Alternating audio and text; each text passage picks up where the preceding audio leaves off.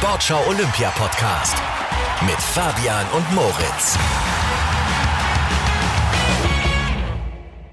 Ja, hallo zusammen. Da bin ich. Moin. Fabian ist unterwegs, der ist bei der Fußball-EM. Äh, Demnächst ist mal wieder. Ich bin allein im Studio, aber ich habe einen Gast und auf den freue ich mich. Und ich habe ein bisschen Musik mitgebracht. Warte mal, hier, so. Ah.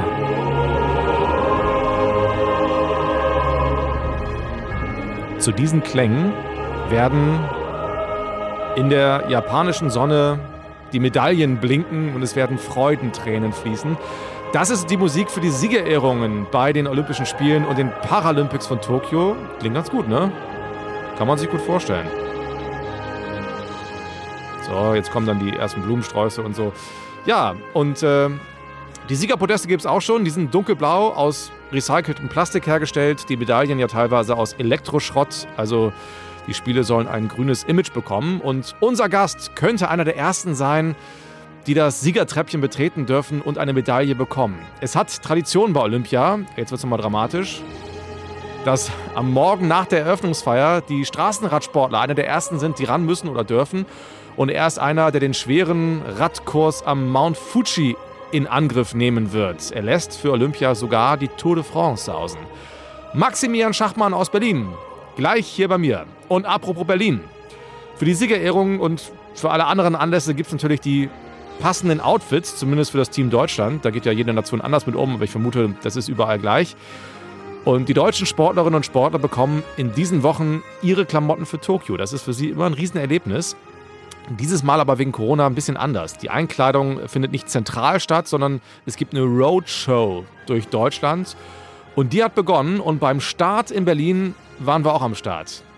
Und vorher fliegen wir mit unserer lieben Kollegin Katrin nach Tokio. Die kennt ihr schon, ist unsere äh, Korrespondentin in der japanischen Hauptstadt, die ja äh, dann ab Ende Juli Mittelpunkt der ganzen Sportwelt sein wird und darüber hinaus und die es wirklich nicht leicht hat. Aber es sieht so aus, dass die Spiele stattfinden. Ab 23. Juli soll das olympische Feuer brennen, ziemlich genau ein Jahr später als ursprünglich geplant. Und Katrin Erdmann hat eine Hördokumentation produziert für die ARD, dauert so eine knappe Viertelstunde und nimmt uns jetzt nochmal mit auf die lange Reise von der Vergabe der Spiele bis heute. Das Olympiastadion in Tokio am 23. Juli 2020, also exakt ein Jahr vor dem geplanten Eröffnungstermin. Eine kleine Lampe mit dem olympischen Feuer steht auf dem Rasen. Um 20 Uhr es ist da schon dunkel, tritt die japanische Schwimmerin Rikako Ike ins Scheinwerferlicht. Stellen Sie sich die Welt in einem Jahr vor. Wie wunderbar wird es sein, wenn sich der Vorhang für die Olympischen Spiele und die Paralympics öffnet. Momentan leben wir in einer Welt aus Höhen und Tiefen. Ich hoffe sehr, dass Frieden und ein ruhiger Alltag so schnell wie möglich zurückkommen. Die Veranstaltung im Olympiastadion ist nach einer Viertelstunde vorbei. Keinem ist nach Feiern zumute. Gerade haben die Corona-Neuinfektionen mit 1000 Menschen einen neuen Höchststand erreicht. Tokio! Dabei hatte alles so gut angefangen. Am 7. September 2013 erhält Tokio den Zuschlag für die Spiele und macht sich an die Vorbereitungen. Denn natürlich müssen neue Stadien her, darunter das Olympiastadion. Der Auftrag geht an die inzwischen verstorbene irakisch-britische Stararchitektin Zaha Hadid. Sie legt einen spektakulären Entwurf vor, doch schnell mehren sich kritische Stimmen wegen des hohen Preises. Sommer 2015. Zaha Hadid wird abgezogen. Den neuen Zuschlag bekommt der japanische Architekt Kengo Kuma. Das Stadion wird deshalb nicht wie geplant zur Rugby-WM 2019 fertig. Das Stadion ist knapp 50 Meter hoch ungewöhnlich das Design der Sitze. Die unteren sind braun, die in der Mitte grün und werden immer weißer, je höher man kommt. Braun steht für die Farbe der Erde, grün für die des Waldes und weiß für den Himmel, die mit den Sitzen oben sozusagen verschmelzen. Das ist der Gedanke dahinter. Weniger als über das Design muss Entwicklungsdirektor Takeo Takahashi im Sommer 2019 über die Hitze reden. Regelmäßig gibt es im Juli und August bei Temperaturen über 35 Grad im Schatten und 80 Prozent Luftfeuchtigkeit Hitzetote. Wir haben sehr viel gegen die Hitze unternommen. Das frühere Stadion hatte kein Dach. Das ist hier schon mal besser. Das hier hängt zwölf Meter über. Die meisten Zuschauer sitzen also im Schatten. Zu dem Zeitpunkt weiß natürlich noch keiner, dass ohnehin kaum ein Zuschauer in den Rängen Platz nehmen wird. Die Hitze ist das bestimmende Thema in diesem Sommer. Tokios Gouverneurin Yuriko Koike redet fast nur noch darüber und ist sich für keine neue Idee zu schade. Zum Beispiel kühlende Halstücher. Oder auch Dinge wie Papierfächer, Hüte für die Zuschauer und strukturelle Maßnahmen wie Ruhezelte und Nebelmaschinen. Stations. Mitten in der größten Sommerhitze beginnen derweil die ersten Testwettbewerbe. Immer wieder greifen die Hockeyspielerinnen aus Indien und Japan zu ihren Wasserflaschen. Am Spielfeldrand stehen riesige Ventilatoren. Die indische Teamchefin Rani Rampal. Oh ja, es war echt ziemlich heiß. Ich denke, deshalb waren wir alle von Anfang an kaputt und wurden auch schnell müde. Aber in Indien sind wir daran gewöhnt. Dort ist es heutzutage auch so heiß. Dann bricht das Jahr 2020 an. Die Corona-Pandemie beginnt. Auf einem Kreuzfahrtschiff vor Yokohama bei Tokio schnellen die Infektionszahlen in die Höhe. Japan ist zwischenzeitlich nach China das Land mit den meisten Corona-infizierten Menschen. März 2020. Erste Stimmen nach einer Absage oder einem Aufschub der Spiele werden laut. Das IOC hat bereits eine Taskforce eingesetzt. Die olympische Flamme wird in Griechenland entzündet, ohne Zuschauer. Der Eröffnungstermin soll um jeden Preis gehalten werden. Die Skepsis in der japanischen Bevölkerung wächst. Einerseits. Andererseits feiern viele fröhlich bei schönstem Frühlingswetter Hanami, das Kirschblütenfest. Am 20. März kommt das olympische Feuer in Japan an. Die Menge jubelt. Schließlich sind es die, um die es eigentlich geht, nämlich die Sportlerinnen und Sportler, die den Ausschlag geben, damit Japans damaliger Premier Shinzo Abe am 24. März, vier Monate vor dem geplanten Start, endlich verkündet. Die Spiele sollen auch für die Zuschauer schöner und sicherer werden. Deshalb habe ich Thomas Bach gebeten, die Spiele zu verschieben und zwar um ein Jahr nach hinten. Eine Verlegung in den Herbst steht nicht zur Debatte. Das liegt an den USA. Für sie passt wegen anderer Sportveranstaltungen nur dieser Zeitraum. Und die Einnahmen durch den Verkauf der Fernsehrechte sind die wichtigste Einnahmequelle des IOC. Kaum ist das neue Datum auf dem Tisch, steigen in Tokio die Infektionszahlen. April 2020. Japan ruft den Notstand aus. Das ostasiatische Land verschließt sich wie eine Auster. Die Kosten für den Aufschub werden auf mehr als 2 Milliarden Euro beziffert. Ein Jahr vor dem neuen, verschobenen Start redet keiner mehr über die Sommerhitze, sondern nur noch über vereinfachte Spiele. Wir müssen zum Beispiel über die Einreisekontrollen sprechen und über erweiterte Tests. Und für Unterkünfte und den Transport müssen wir ein entsprechendes Sicherheitssystem für Covid-19 entwerfen.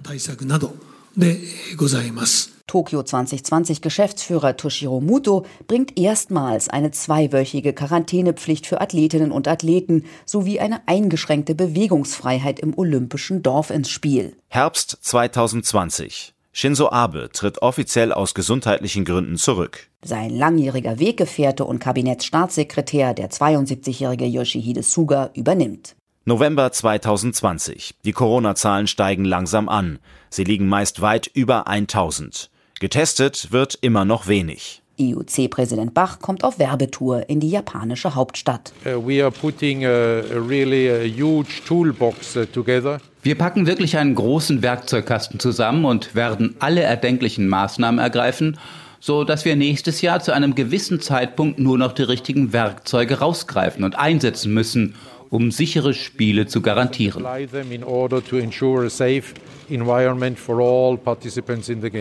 Ein Werkzeugkasten voller Regeln und Einschränkungen. Und dann folgt dieser Satz, den Bach in den folgenden Monaten oft wiederholen wird. Diese Olympischen Spiele Tokio 2020 im Jahr 2021 können, sollten und werden das Licht am Ende des Tunnels sein. Mitte Januar 2021. Die Corona-Zahlen steigen über die 6000er-Marke. Das ist viel für das ostasiatische Land. In Tokio und weiteren Regionen wird ein zweiter, mehrwöchiger Ausnahmezustand ausgerufen. Die japanische Bevölkerung ist sichtlich genervt. Um ehrlich zu sein, weiß ich schon nicht mehr richtig, was sich die japanische Regierung denkt. Dieses Rumgeeiere mit dem Ausnahmezustand immer. Ich will zwar, dass sie ausgetragen werden, letztendlich denke ich aber, dass es einen Abbruch gibt. Ende März. Der Fackellauf beginnt in Fukushima der Region, die eigentlich als Symbol für den Wiederaufbau Japans nach der Reaktorkatastrophe von 2011 herhalten sollte. Im vergangenen Jahr, als die ganze Welt durch eine schwierige Zeit ging, haben wir das olympische Feuer am Leben gehalten. Es brannte still, aber stark.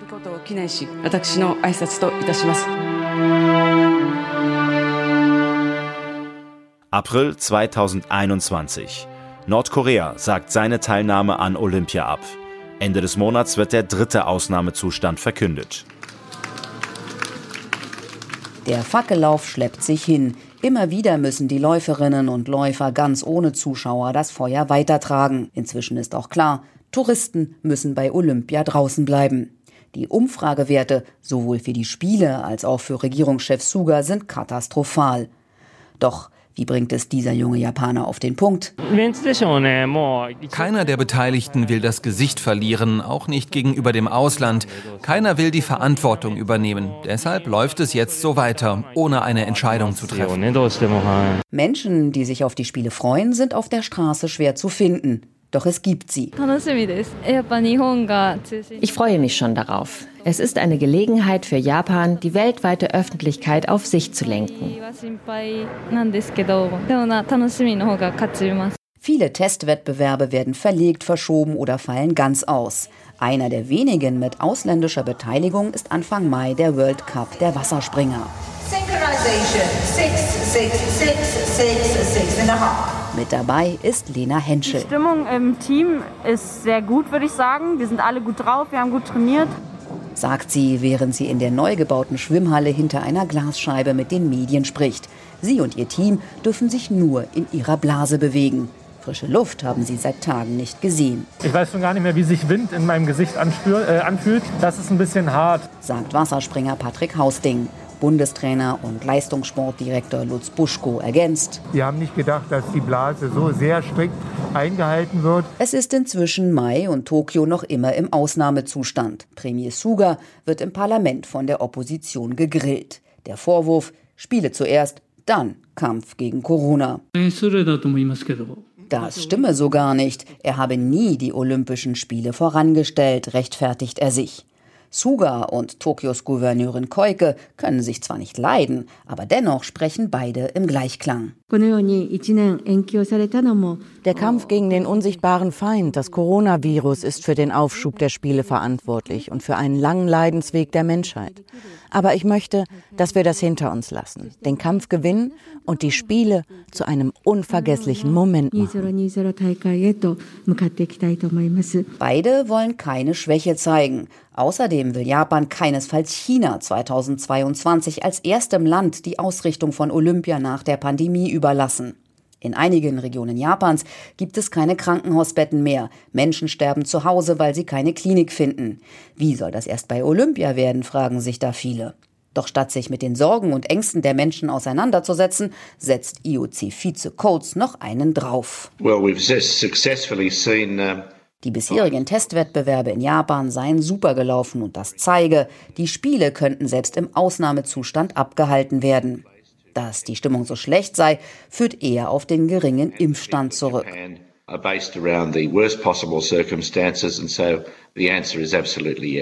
Ende Mai 2021. Der Ausnahmezustand wird bis zum 20. Juni verlängert. Das Tokio 2020 OK entscheidet, noch weniger Menschen dürfen zu den Spielen einreisen. Im Vergleich zu früher wird die Zahl mehr als halbiert. Statt 180.000 werden nur 78.000 Menschen kommen.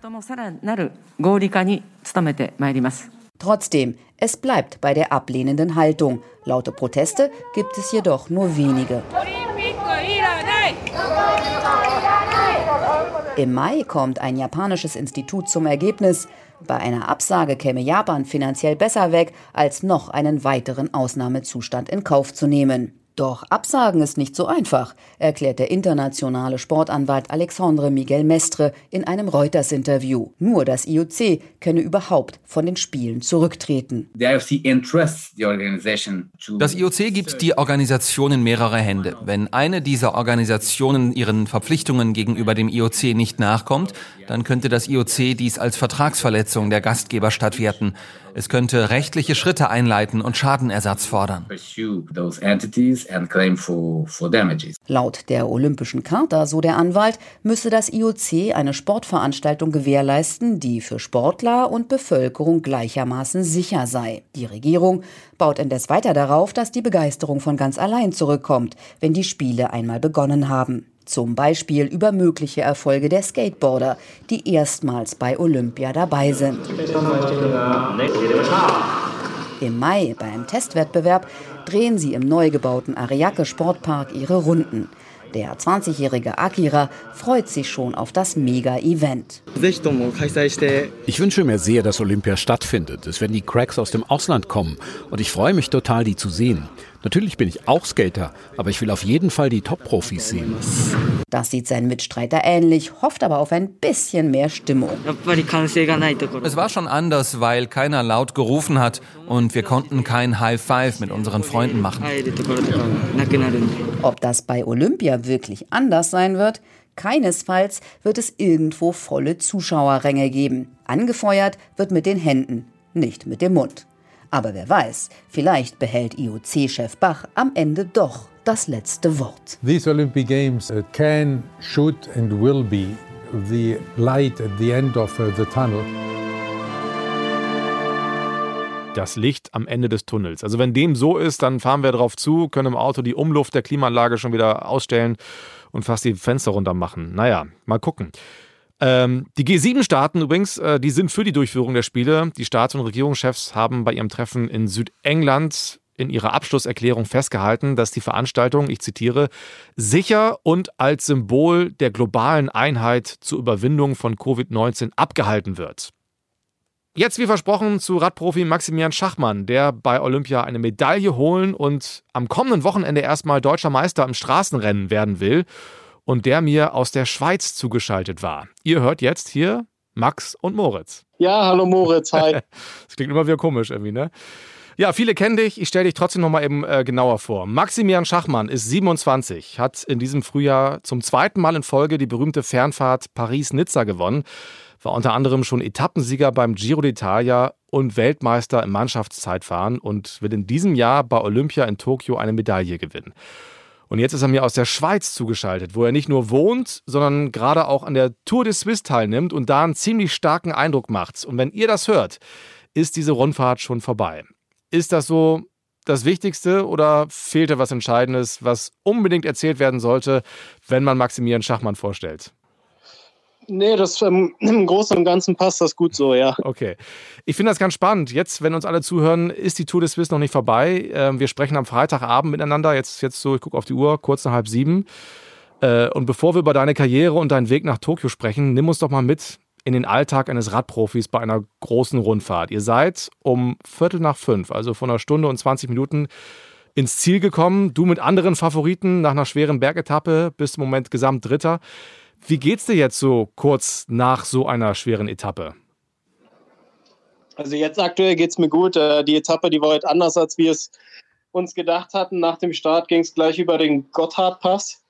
Und äh, da ist einfach extrem schnell gefahren worden. Das war eigentlich heute der härteste Anstieg des Tages. Ähm, die Etappe wurde hinten raus ein bisschen, bisschen leichter, ein bisschen kontrollierter, was ich jetzt sehr angenehm, äh, als sehr angenehm empfand. Und ja, wir sind halt 17.15 Uhr so ins Ziel gekommen. Ähm, nach dem Ziel hatte ich noch einige Interviews, bin dann zum Bus, habe mich äh, schnell äh, abgeduscht, umgezogen, bin dann rein ins Auto und äh, wir sind über den Oberalpass zu uns ins äh, Hotel gefahren und der Oberalpass, das ist das morgige Zeitfahren. Also habe ich mir gleich mal ähm, die Strecke angeschaut, um einen Eindruck zu bekommen, auch gerade von der Abfahrt, die wir morgen auch fahren müssen. Äh, mhm.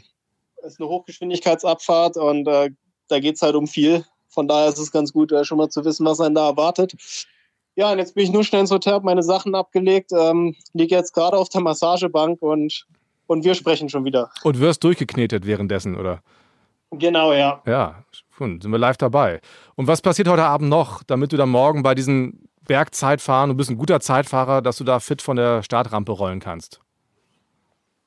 Ähm, ja, die Massage, die geht jetzt noch eine gute Stunde so. Äh, dann ist es schon halb acht, dann werde ich noch essen gehen, dann ist es schon um neun. Und danach lege ich eigentlich nur noch die Beine hoch, gucke mir vielleicht nochmal die Strecke an, dass ich die schon mal ein bisschen studiere, die Kurven, ähm, gehe das nochmal quasi bildlich sozusagen durch, was ich jetzt aus dem Auto gesehen habe und versuche mich dann möglichst gut äh, zu erholen für den morgigen Tag.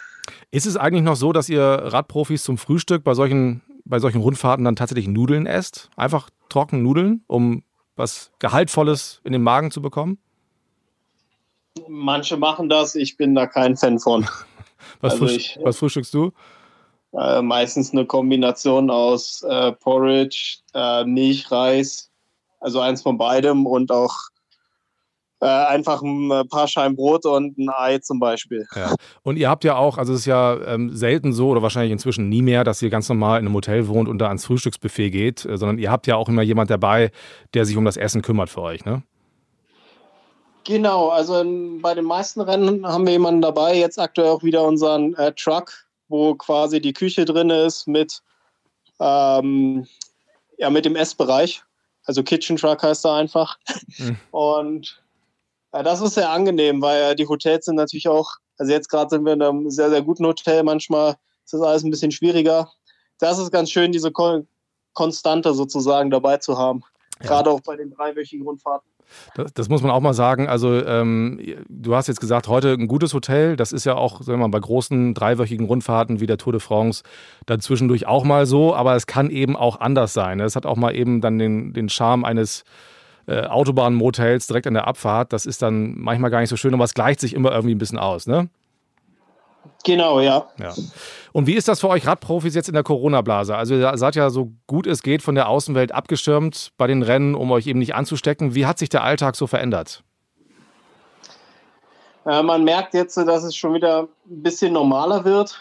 Ähm, im, Im Grunde hat sich bei den Rennen selbst nicht so viel verändert.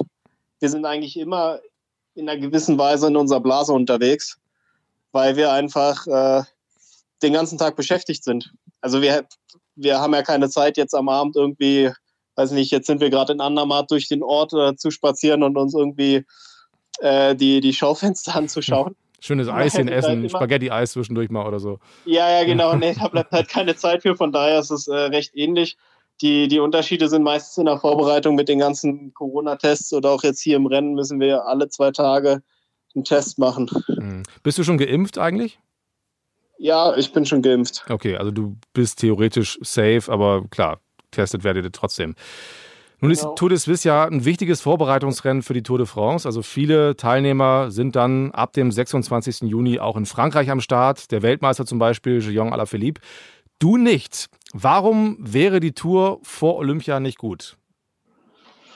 Ähm, ja, man hätte das schon machen können, aber äh, es ist ein gewisses Risiko dabei. Oder sagen wir mal so, wenn man die Tour fährt voll und dann äh, zu den Olympischen Spielen fliegt, kann es einfach sein, dass man beim Rennen einen guten Tag erwischt oder halt einen schlechten.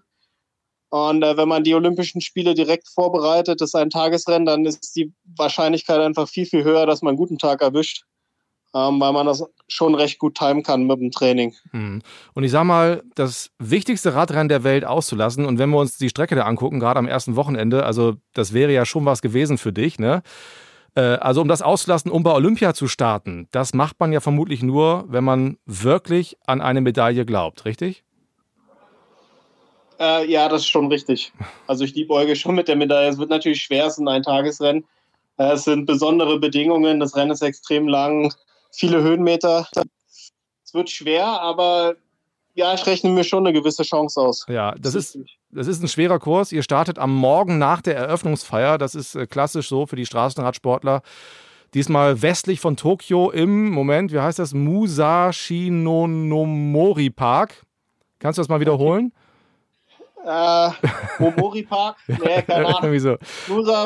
Ja, also da geht's los. Äh, dann weiter Richtung Westen zum Mount Fuji. Das ist dieser berühmte Berg bei Tokio mit der Schneespitze.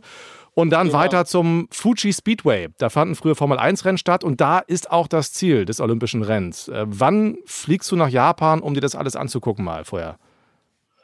Ich fliege schon am 12. Juni hin, um mich dann dort auch. 12. Juli, ne? Juli. Äh, Juli, ja. Ja, genau. Ja, Juli. Mhm. Entschuldigung, ja. ähm, nee, der 12. Juni, der ist schon um tatsächlich. Ja. Ähm, genau, und äh, ich fliege so früh hin, um mich einfach äh, dort an die äh, klimatischen Bedingungen zu gewöhnen. Es wird wahrscheinlich sehr, sehr schwül werden, sehr heiß.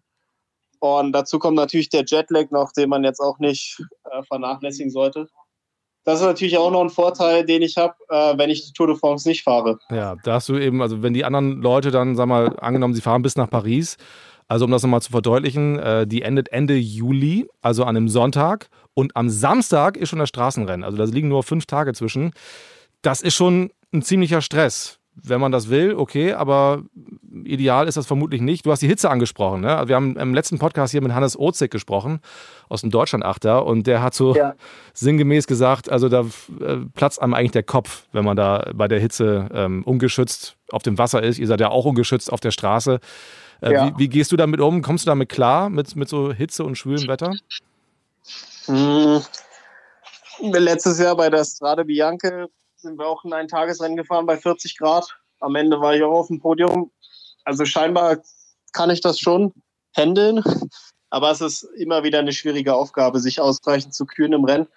Äh, Was ich jetzt im Vorfeld mache, ist, ich fliege nach Südspanien und trainiere schon in der Hitze, um meinem Kör Körper einfach die Chance zu geben, sich äh, über einen längeren Zeitraum daran zu gewöhnen. Mhm. Und äh, ich hoffe, dass das gut funktionieren wird. Es gibt einen neuen Podcast in der Sportschau-Familie, der heißt Tourfunk. Das ist der neue Radsport-Podcast. Und in der ersten Folge haben wir mit deinem Chef gesprochen, Max, mit Ralf Denk vom Team Bora Hans Grohe. Und der traut dir bei Olympia vieles zu. Ich würde mal sagen, der Kurs, ähm, der liegt ihm schon gut. Er ist ja schon in sehr guter Form, jetzt hat man eigentlich gesehen bei der Tour de Suisse. Und er investiert da wahnsinnig viel. Also muss auch wirklich äh, Chapeau sagen über seinen Ehrgeiz. Er war jetzt erst drei Wochen im Höhentrainingslager, jetzt fährt er die Tour de Suisse. Dann geht er nochmal drei Wochen äh, ins Höhentrainingslager. Also der legt nicht die Beine äh, zu Hause hoch und schaut sich jeden Tag Tour de France an, sondern der trainiert äh, in der Höhe während äh, die anderen Tour de France fahren und dann reist er nach Tokio ein paar Tage eher. Also ich traue dem, dem Max das auch zu, dass er das äh, gewinnen kann. Ja. Ja, dem Chef widerspricht man nur selten, ne? Ja, dem widerspreche ich lieber nicht. Ja. Na, ist doch schön. Na, ich freue mich. Welchen Stellenwert hat eine olympische Medaille im Straßenradsport bei den Männern? Einen sehr hohen Stellenwert.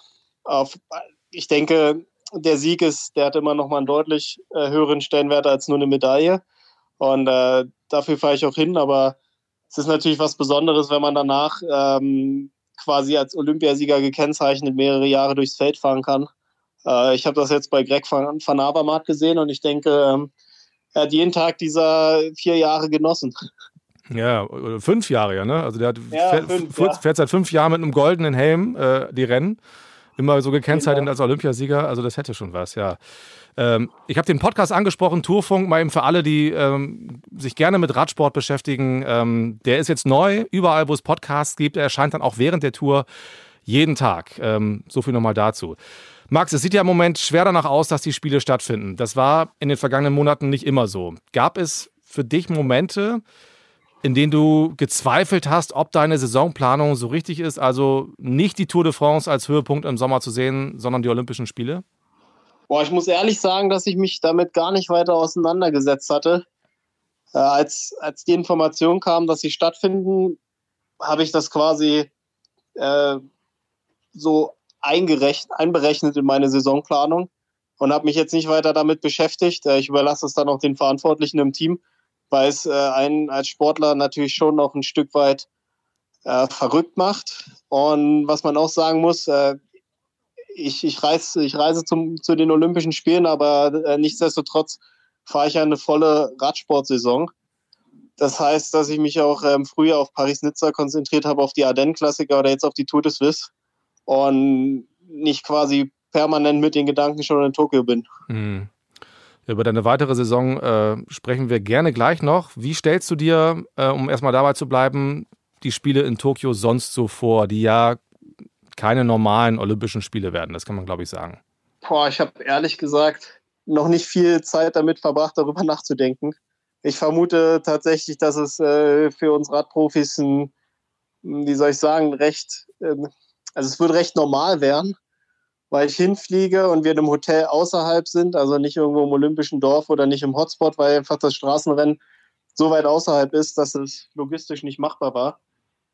Von, von daher vermute ich, dass es recht ähnlich wird, aber ich hoffe natürlich noch, dass äh, so diese, diese besondere Atmosphäre irgendwie aufkommt und ich die genießen kann. Mhm. Aber wenn ihr gar nicht im Olympischen Dorf seid, dann werdet ihr diesen, diesen Flair, von dem ja hoffentlich trotzdem irgendwie ein bisschen was übrig geblieben ist, gar nicht so richtig mitbekommen. Es ist für dich wahrscheinlich eher fast so wie, ein, wie eine Reise zu einem normalen Radrennen und danach geht es ja relativ schnell wahrscheinlich auch wieder nach Hause, ne?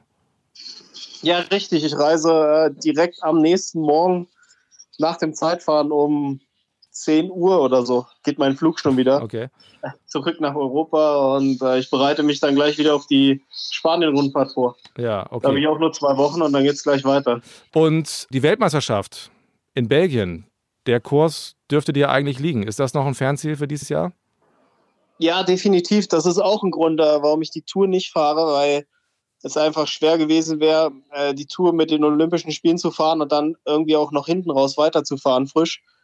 Jetzt haben wir einfach die Hoffnung, dass ich äh, in sehr guter Form ähm, bei Olympia an den Start gehe, die mitnehmen kann zur Vuelta und dann auch irgendwie noch was übrig habe im Herbst, wenn die Weltmeisterschaften stattfinden, wenn Paris-Roubaix ausgetragen wird oder auch die Lombardei-Rundfahrt. Ja.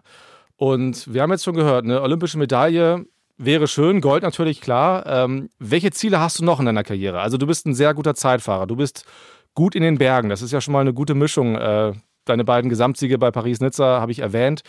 Also was kannst und willst du noch erreichen in deiner Karriere? Boah, ist eine gute Frage. Es gibt so viele tolle Radrennen, die ich gerne gewinnen würde. Ähm, ein Monument wäre auf jeden Fall äh, eine große Sache. Also einmal kurz für alle, das sind diese, diese fünf berühmten Eintagesklassiker, ne? also Paris-Roubaix, Mailand-San Remo, Flandern-Rundfahrt, äh, Lombardei-Rundfahrt hast du erwähnt. Welche habe ich vergessen? Genau. Und Lüttich-Bastogne. Lüttich, Lüttich, genau. Da bist du auch schon Dritter geworden. Also war schon mal genau. dran, genau, ja.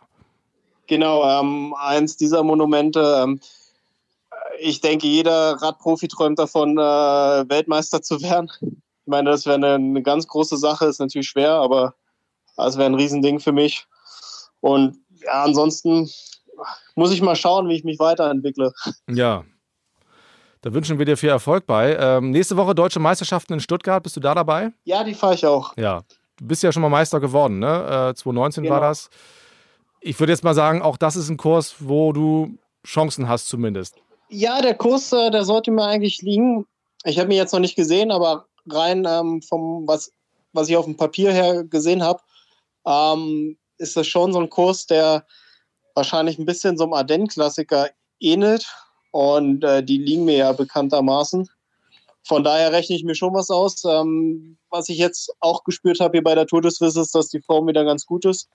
Ich denke, die, die Form, die kann ich auch mit reinnehmen in das Rennen dann am ähm, Sonntag. Ja, und übrigens äh, teilweise live zu sehen auf sportschau.de. Wir machen da einen Stream vom Rennen. Da könnt ihr Maximilian Schachmann und all die anderen deutschen Radprofis verfolgen bei den deutschen Meisterschaften in und um Stuttgart. Dann wünschen wir dir, dass der Name Schachmann erstmal in den kommenden Wochen, aber dann auch in weiterer Zukunft für großen Radsport steht.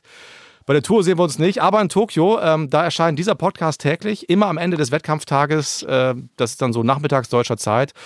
Und am ersten Tag bin ich auch draußen auf dem Fuji Speedway. Da wird euer Rennen natürlich ein wichtiger Teil der ersten Folge. Ja. Danke für deine Zeit und erhol dich gut. Gerne, vielen Dank. Vielen Dank, Boris. Dann lass dich gut weiter durchkneten. Ja, super. gut, danke. Tschüss. Dann bis bald, ja. Ciao. Und am Ende ist Maximilian Schachmann in der Schweiz Vierter geworden, hat beim besagten Zeitfahren zu viel Zeit verloren und das Podium am Ende um ganze vier Sekunden verpasst. Dafür bekommt er auch noch seine Kleidung für Tokio. Normalerweise, ich habe es eingangs erwähnt, äh, bekommen die Sportlerinnen und Sportler immer an einem zentralen Ort ihre Trainingsanzüge, Jacken, Schuhe und so weiter. Und da ist dann alles so ein bisschen wie Weihnachten, große Beschwerung. Das geht diesmal nicht wegen Corona und deswegen kommen die Athleten nicht zu den Klamotten, sondern die Klamotten zu den Athleten auf einer Roadshow durch Deutschland. Und beim Start in Berlin durfte unser Kollege Philipp Büchner vom RBB, wir hören schon, mal so ein bisschen Mäuschen spielen. Du, warte mal, solange du so bist, Ja. dann hast du das nämlich auch schon erledigt, weißt du? Ja. Wobei, ich glaube, ich würde den direkt eine Nummer größer nehmen. Direkt eine Nummer größer. Ja.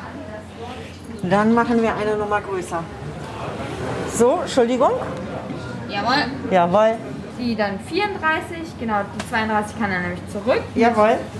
Sehr schön. Nicht das falsche Etikett nehmen. Läuft alles etwas anders diesmal. Anprobe im Team Deutschland LKW. Den schickt der Ausrüster jetzt mit der Tokio-Kollektion quer durchs Land.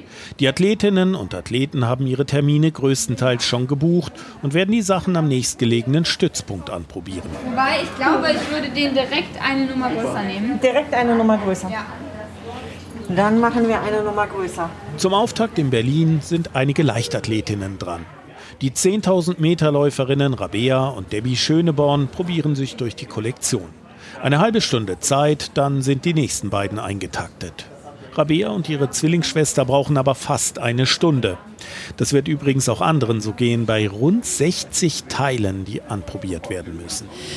Ist schon ganz knapp, wenn man dann zwischendrin nochmal schön präsentiert und ein paar Bilder macht. Also auf jeden Fall ein Erlebnis. Und, und dann nochmal ganz schnell, deswegen haben Debbie und ich auch den Bonus dann, dass wir uns aufteilen konnten, weil wir die gleichen Größen eigentlich haben, dass wir sagen können, wie fandst du das in der Größe?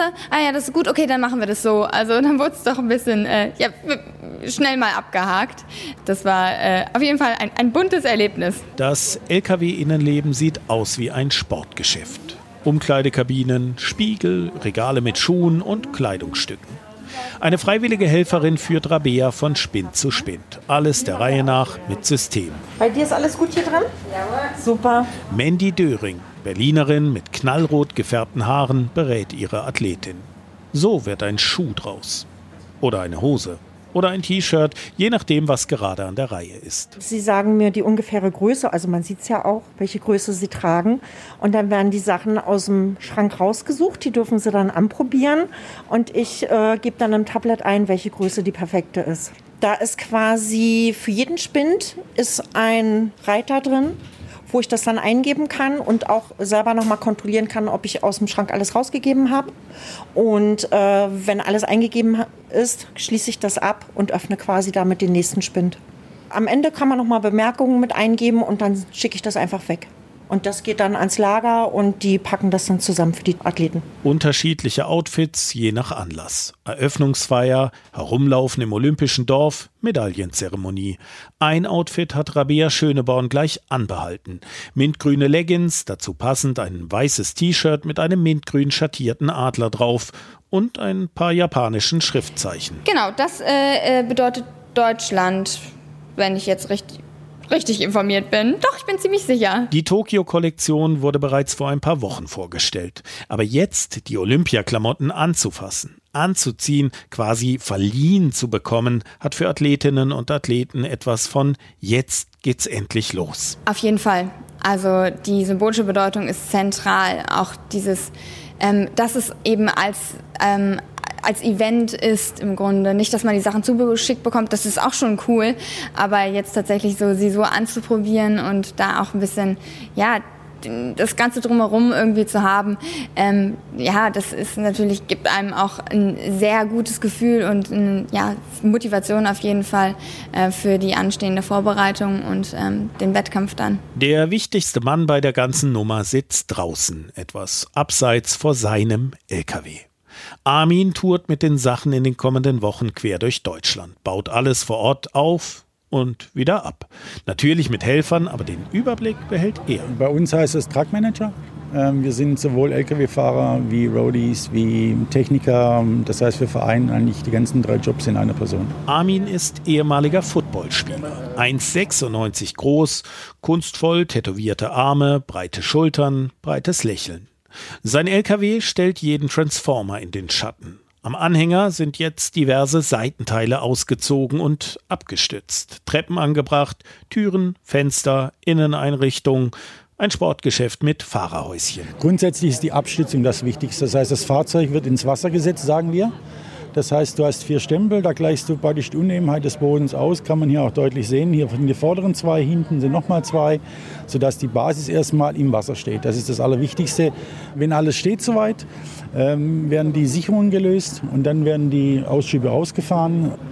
Dann wird da die Klappe abgelassen und äh, die Glaselemente eingesetzt. Bei dem Fahrzeug liegen wir bei einer, bei einer Fläche von, ähm, wenn wir aufgebaut haben, ich müsste es liegen um die 80 Quadratmeter. Und natürlich ist so eine Olympiamannschaft schon sehr interessant. Also da mit Teil davon gewesen sein, was für Kleidung die letztendlich tragen und dann auflaufen in Tokio, das ist schon, hat schon was. Hast du denn schon alles anprobiert? Welche Größen passen dir? Ja, ich habe äh, eine Konfektionsgröße, die da drin leider nicht vertreten ist.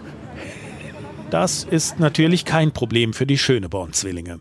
Die Sachen seien sehr gemütlich, findet Rabea, und passen ihr und ihrer Schwester perfekt. Und das könnte noch zum Problem werden. Wir können fast alles austauschen. das ist auch jetzt schon der Plan fürs Trainingslager, ähm, dass wenn wir, ah, ich, äh, wir sprechen uns grundsätzlich ab, du nimmst das mit, ich nehme das mit, weil warum soll man die Sachen äh, äh, alle immer doppelt, doppelt transportieren? Und gibt es da Zoff oder seid ihr aus dem Alter raus? Oh nein, es gibt Zoff. ich glaube, aus dem Alter kommt man nicht raus. Also wir streiten regelmäßig um Klamotten. Oh, und auch wenn wir nicht sicher sind, wem von beiden es gehört, also es führt meistens dazu, dass wir die Teile markieren, die wir doppelt haben, damit wir sie auch wirklich zuordnen können, weil sonst heißt das meins, nein, das meins, nein, das meins. Ähm, also da zoffen wir uns regelmäßig. Gleich ist noch die schnellste Frau Berlins an der Reihe. Lisa Marie Quayer kann es kaum erwarten. Ja, natürlich wäre es auf einem Adidas-Termin schwierig, die neue Tokio-Kollektion total zu zerreißen, aber die stilbewusste Sprinterin wirkt ehrlich begeistert. Hand auf den Adler und nicht gelogen. Also grundsätzlich ist es wichtig, dass, dass es funktional ist, dass es passt, dass man sich wohlfühlt, ähm, dass man abliefern kann. Das ist am allerwichtigsten. Aber es ist natürlich, gibt einem auch ein schönes Gefühl, wenn man sich schön findet und auch schön aussieht und ähm, ja, sich wohlfühlt in der, mit der Kollektion. Quayer trägt bereits ein rotes Tokio-Funktionsshirt. Shirt, aber ihr Favorit sind die neuen Trainingsanzüge, weiß mit schwarz-rot-goldenem Muster. Ich finde die Kollektion ist äh, sehr gelungen und ähm, finde auch das Farbspiel einfach unglaublich schön. Also wir haben ja Türkis mit drin, viele Türkisschatten, die total auffällig sind, aber auf der anderen Seite gibt es auch äh, wirklich schlichte Sachen, ähm, die auch Deutschland sehr gut repräsentieren. Schwarz-rot-gold ist überall mit vorhanden, der Adler, den sieht man sehr gut und ich glaube, dass das deutsche Team unglaublich gut aussehen wird. Das wichtigste Accessoire gibt's bei der Einkleidung übrigens nicht, scherzt Lisa Marie Quayer. Sie möchte es aber mit der Sprintstaffel gewinnen. Eine olympische Medaille, die kleidet immer gut. Den Verband. Ja, danke Philipp. Und das erste Mal so richtig sehen wir die Olympiakleidung dann am 23. Juli bei der Eröffnungsfeier. Wobei wir noch nicht genau sagen können, weil wir es nicht wissen, in welchem Rahmen die ablaufen wird. Ne? Also laufen da wirklich alle Sportlerinnen und Sportler ein oder nur die Fahnenträgerinnen und Fahnenträger? Wir wissen es noch nicht. Müssen uns auch mal erst noch mal äh, gedulden. Das neue Playbook, also die Verhaltensregeln, und die sind jetzt ja im Laufe der letzten Wochen und Monate immer mehr angepasst worden, die sollen in einer finalen Version noch in dieser Woche erscheinen. Und dann wissen wir vielleicht auch schon ein bisschen mehr, was so möglich ist. Wir haben ja in den letzten Folgen immer mal wieder darauf geguckt und auch mit unserer Korrespondentin Katrin Erdmann in Tokio gesprochen, ähm, was das jetzt eigentlich genau bedeutet. Also für die Sportlerinnen und Sportler, auch für uns Journalisten, äh, für die ARD, fürs ZDF und so weiter. Und in dieser Woche wissen wir dann vielleicht schon ein bisschen mehr. Was wir auch wissen ist, der Sportschau Olympia Podcast erscheint während der Spiele dann täglich. Auch nach der Eröffnungsfeier wird es eine Folge geben. Darauf freue ich mich jetzt schon. Und bis dahin gibt es dann in zwei Wochen noch eine Folge aus Deutschland mit Fabian. Der ist dann äh, zurück von der Euro. Ich bin dafür dann bei der Tour de France, also nicht dabei. Maximilian Schachmann auch nicht, also auch nicht bei der Tour. Und wir hören uns dann am 23. Juli wieder. Freue mich drauf. Macht's gut bis dahin. Genießt das schöne Wetter. Passt auf euch auf und bleibt, wie Fabian jetzt sagen würde, gerne Olympia interessiert. Also macht's gut. Tschüss. Ich fass das nicht! Den Sportschau Olympia Podcast findet ihr unter anderem auf sportschau.de und in der ARD Audiothek.